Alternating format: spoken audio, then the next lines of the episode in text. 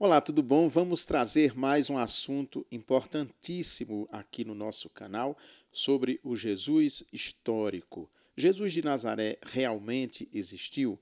É o que nós vamos debater em 10 segundos. Enquanto isso, se você não é inscrito no meu canal, por favor, se inscreva, ative o sininho, dê um joinha, compartilhe e comente. Fique aí porque já já eu volto.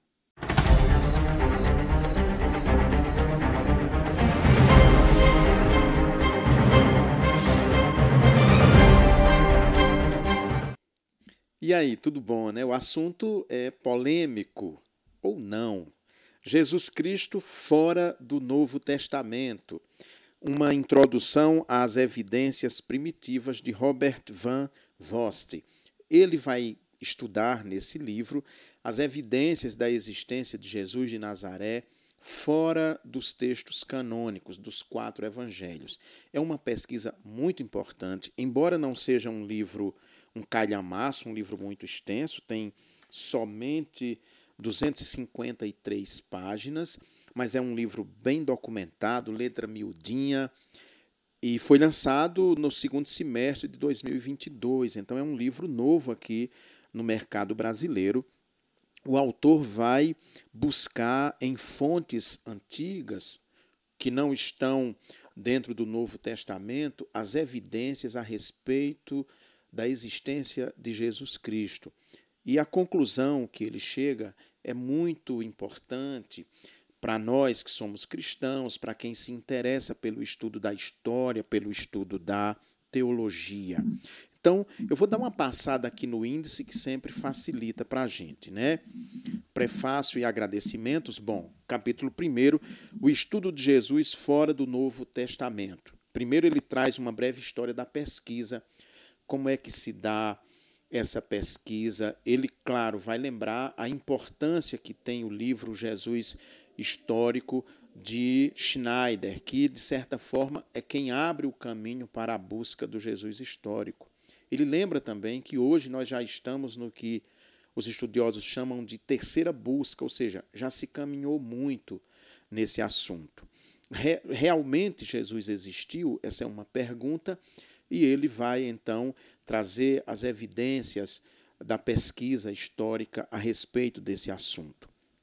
Capítulo 2, Jesus em escritos clássicos. É bem interessante a gente ver que autores do segundo, terceiro, quarto séculos, por exemplo, autores clássicos importantes, já de alguma maneira mencionam Jesus de Nazaré, seja diretamente, seja indiretamente a essa menção a ele.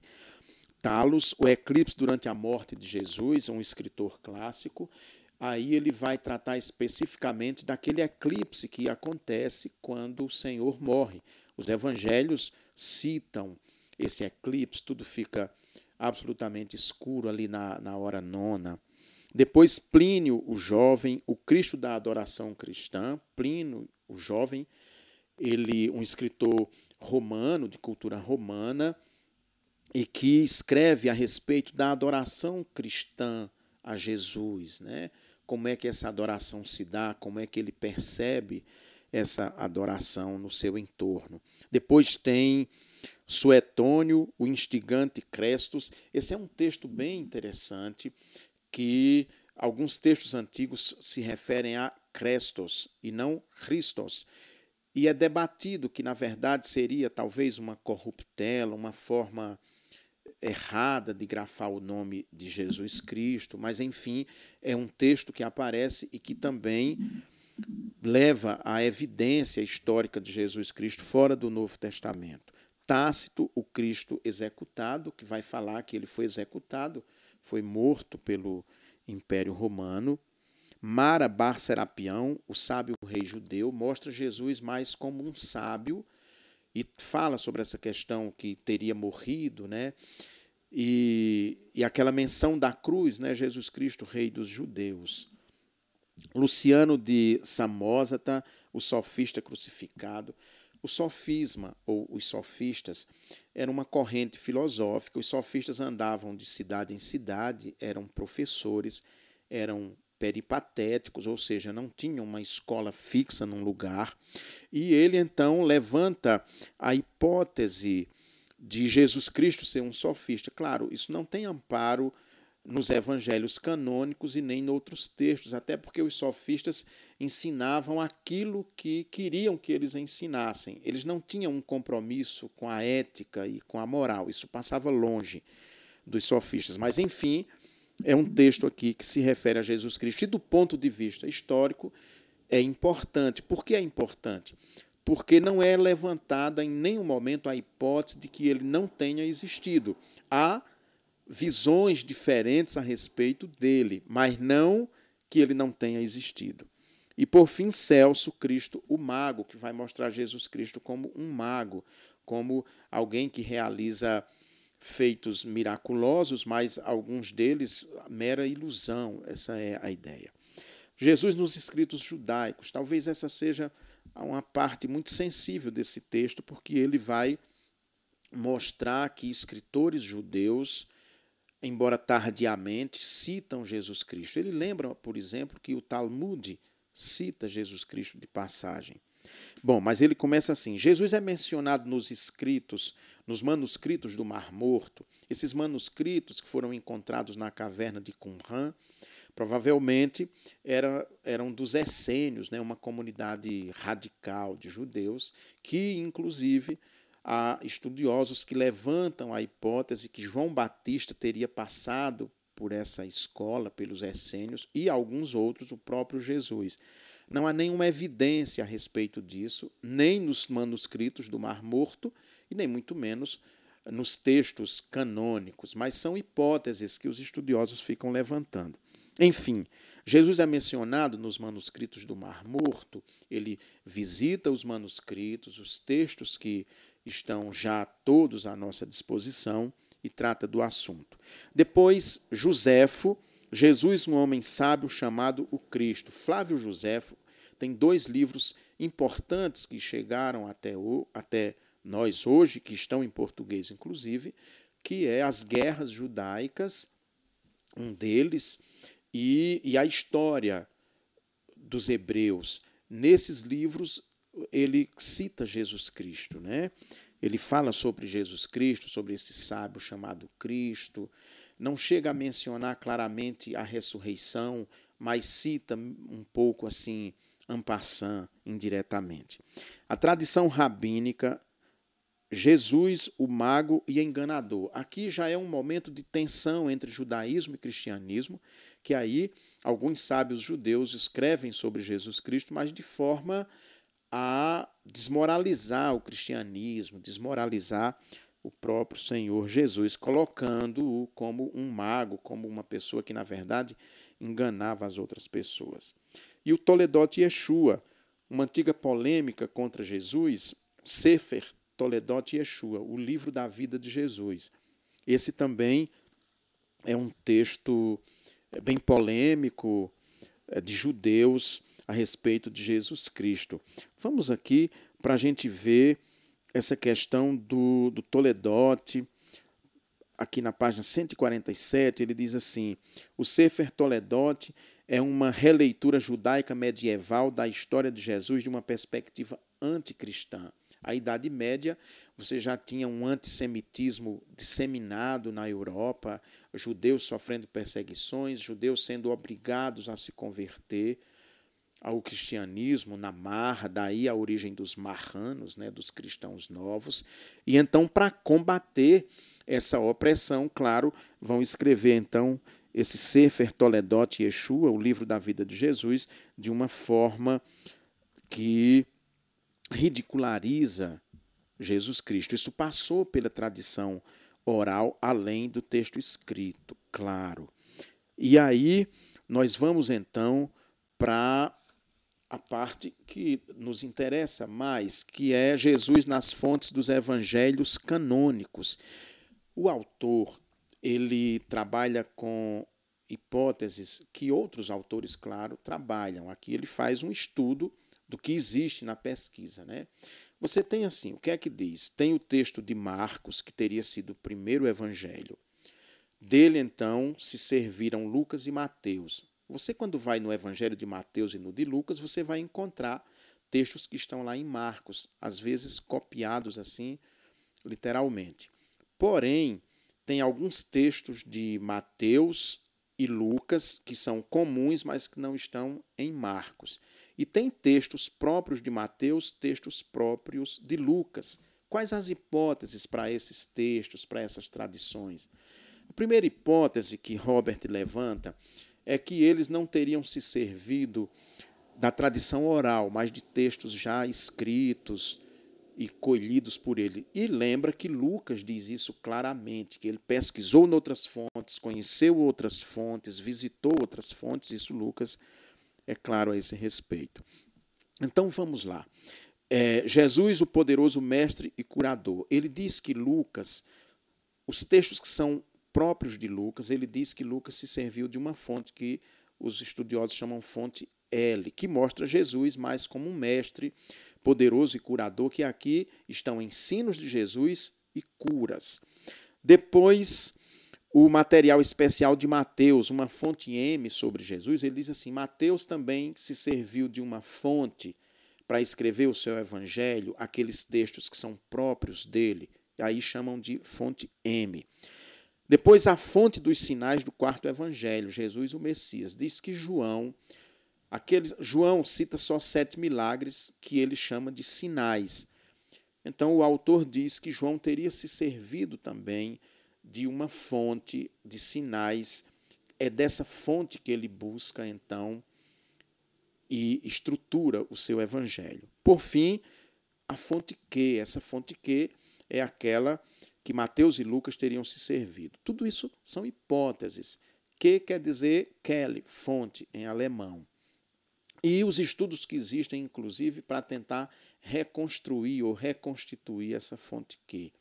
Isso é importante, claro, para quem estuda o cristianismo primitivo, para quem se interessa por história, para quem se interessa pelo Jesus histórico, todo esse saber, todo esse conhecimento, toda essa pesquisa é muito importante, ela é, ela enriquece o debate, principalmente porque quando chega todo ano, se vocês observarem, quando chega a época do Natal e época de, de Páscoa, Semana Santa, a imprensa sempre publica sobre Jesus Cristo, se ele existiu, se não existiu, e traz então estudos que eles dizem novas descobertas, etc, etc. Na verdade, Quase nada de novo tem acontecido nessa área nos últimos 50 anos, pelo menos. As grandes descobertas mesmo aconteceram com os manuscritos do Mar Morto e depois disso muito pouca coisa que se comprove como evidência histórica. Por fim, ele trata sobre Jesus nos escritos cristãos posteriores ao Novo Testamento, que são, primeiro, os agrafa, os ditos de Jesus. Há poucos dias eu trouxe aqui para vocês um livro de Joaquim Jeremias sobre as palavras não escritas de Jesus, sobre os agrafa. Eu vou deixar o, o link do vídeo está aí abaixo na descrição para você ver melhor, porque Joaquim Jeremias trata mais profundamente desse assunto. Claro, ele escreveu um livro inteiro, né? Mas mesmo assim, é, Robert também trata desse assunto. E aí ele diz: o exemplo mais conhecido de um agrafa de um agrafão narrativo é a história da mulher pega em adultério, preservada em alguns manuscritos de João. Esse texto tem Bíblias que não traz esse texto, né? uma tradição que não é encontrada nos melhores manuscritos de João, que seria então um agrafa. Mas aí ele traz outras, evidentemente, outros textos, citações em Orígenes e em outros autores que são importantes. Né?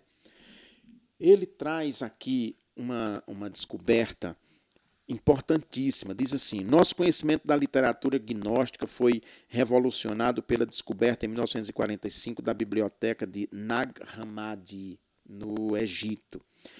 Essa biblioteca, esses textos são importantíssimos para o conhecimento do gnosticismo, que no final do primeiro século era muito forte. Nós vemos que vai ser um ponto de combate do cristianismo do primeiro século vai ser em relação ao gnosticismo, que era uma, uma heresia. Né? Ele diz: em sua maioria, os gnósticos viam a salvação como algo fora da história, de modo que é inútil procurar quaisquer narrativas da vida, paixão ou ressurreição de Jesus em seu evangelho sobreviventes. Vai mais tratar dos ditos de Jesus. E que você, a porta de entrada seria então o conhecimento e um conhecimento secreto.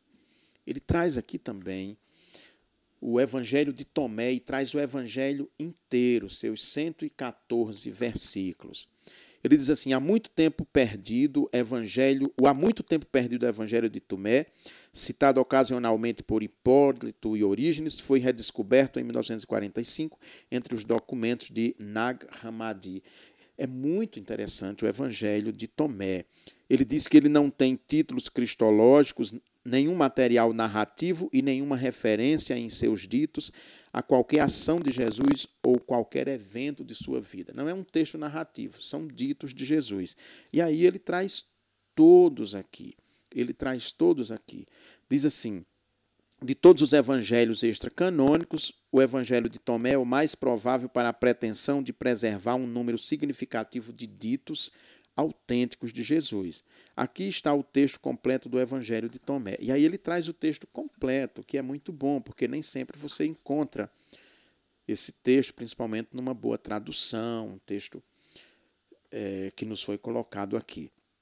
Aí diz que o argumento para a independência e, portanto, o valor das tradições dos ditos do Evangelho de Tomé é baseado em três fontes principais. Ele diz o seguinte: que esse Evangelho é independente dos evangelhos canônicos. Como se originou? Ninguém sabe. Quem escreveu? Ninguém sabe. Mas é um texto também importante. Os apócrifos do Novo Testamento, tradições e lendas sobre Jesus. Aí vai trazer outras tradições, outras lendas. Eu, quando era garoto, ouvia muita lenda sobre Jesus, quando ele viveu na terra, lenda com os apóstolos, lendas que foram passadas oralmente lá na minha região do Seridó.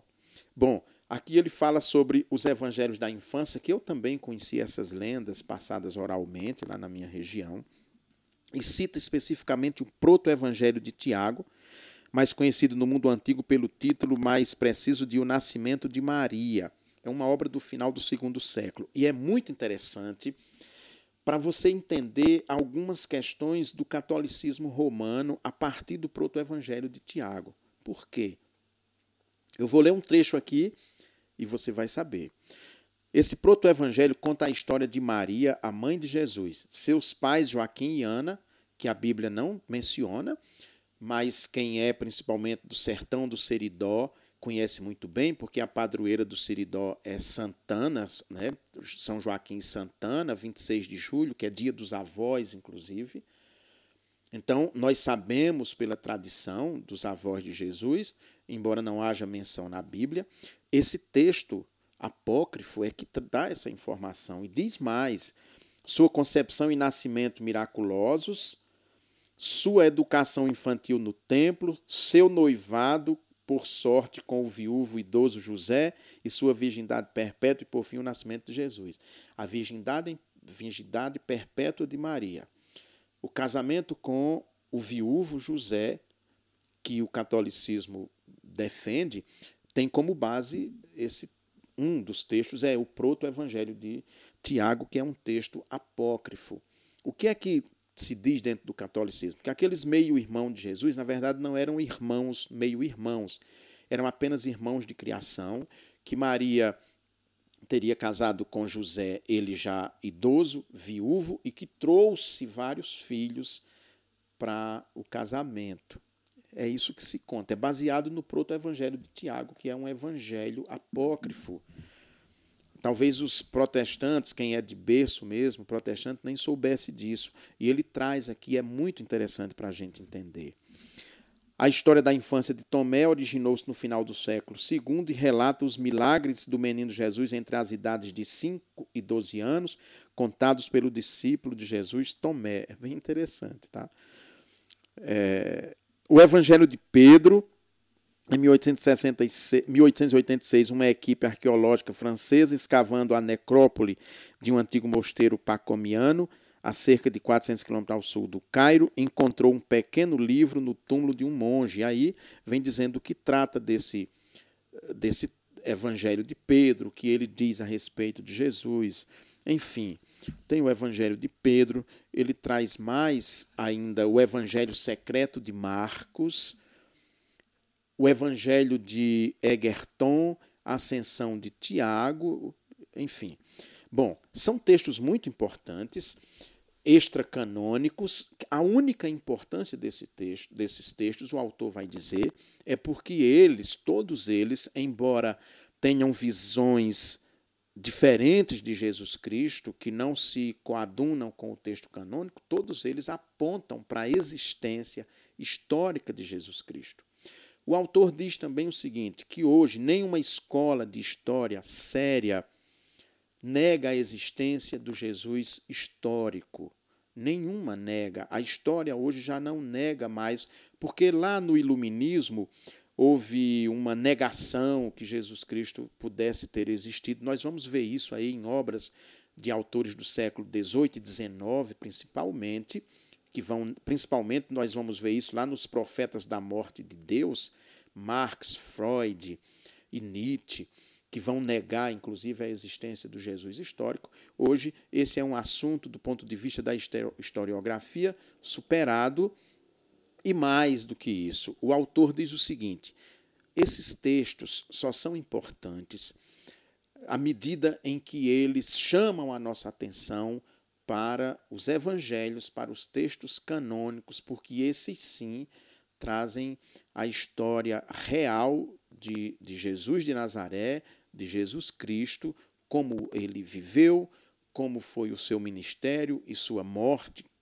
por condenação do Império Romano e sua ressurreição. Ou seja, por mais que a gente busque em fonte extra, extra bíblica sobre Jesus, essas fontes só nos convencem de que são os textos canônicos aqueles mais sérios e mais historicamente verossímeis a respeito da vida do nosso Senhor e Salvador Jesus Cristo. Eu recomendo esse livro. Ele é muito bom para você poder alargar o seu pensamento, para você poder debater com pessoas que ainda insistem hoje, pessoas deslocadas das melhores escolas de história, que insistem ainda que Jesus Cristo seria um mito e que não teria é, existido. É muito importante. Tá bom? Bom, se você ficou até agora é porque você gostou dessa apresentação. Se não é inscrito no meu canal, eu peço então que você se inscreva Ative o sininho, dê um joinha, comente e compartilhe, tá bom? A gente se encontra. Tchau, tchau, até breve, se Deus quiser.